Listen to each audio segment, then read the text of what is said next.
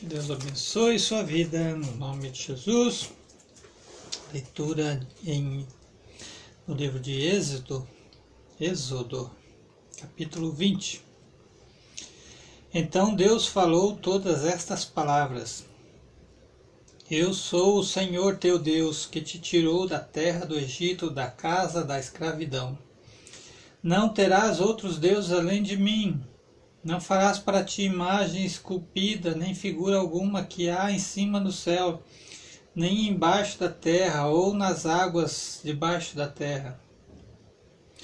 Não te curvarás diante delas, nem as cultuarás. Pois eu, o Senhor teu Deus, sou Deus zeloso. Eu castigo o pecado dos pais nos filhos até a terceira e quarta geração daqueles que me rejeitam mas sou misericordioso com mil gerações dos que me amam e guardam os meus mandamentos.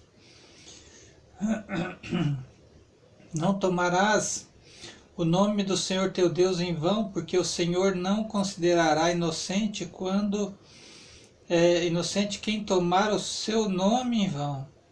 Lembra-te do dia de sábado para santificar. Seis dias trabalharás e farás o teu trabalho mas o sétimo dia é o sábado do Senhor teu Deus. Nesse dia não farás trabalho algum, nem tu, nem teu filho, nem tua filha, nem teu servo, nem tua serva, nem teu animal, nem o estrangeiro que vive contigo. Porque o Senhor fez, e em seis dias, o céu e a terra, o mar, porque versículo 11, porque o Senhor fez em seis dias o céu, a terra, o mar e tudo que neles há, e no sétimo dia descansou. Por isso o Senhor abençoou o dia do sábado e o santificou. Honra teu pai e tua mãe, para que tenhas vida longa na terra, que o Senhor teu Deus te dá. Não matarás, não adulterarás, não furtarás, não dirás falso testemunho contra o teu próximo. Não cobiçarás a casa do teu próximo. Não cobiçarás a mulher do teu próximo, nem o seu servo, nem a sua serva, nem o seu boi, nem o seu jumento, nem coisa alguma do teu próximo. Todo o povo presenciava os trovões e relâmpagos ao som da trombeta e, aos, e, e o monte que fumegava Tendo isso, vendo isso, o povo ficava de longe tremendo de medo. E disse, disseram a Moisés: Fala tu mesmo conosco e ouviremos, mas não fale Deus conosco, senão morreremos. Moisés respondeu ao povo: Não temais, porque Deus veio para vos colocar à prova, para que o seu temor esteja em vós, a fim de que não pequeis. O povo estava em pé de longe, Moisés, porém, foi até as trevas espessas onde Deus estava. Então o Senhor disse a Moisés: Assim dirás aos israelitas: Vistes o que falei desde o céu. Não fareis outros deuses para me serem rivais. A palavrinha rivais aqui traz um asterístico. Asterisco, né? E leva a gente a pensar um pouco, né? Existe rival de Deus? Tem muita gente que pensa que diabo é inimigo de Deus, que é rival de Deus, né?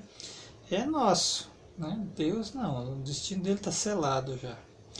Então esse asterisco, vamos ver aqui, provavelmente a tradução da palavra rival, né? Êxodo 20, versículo 23. Diz aqui literalmente, deuses comigo não farás para si, né?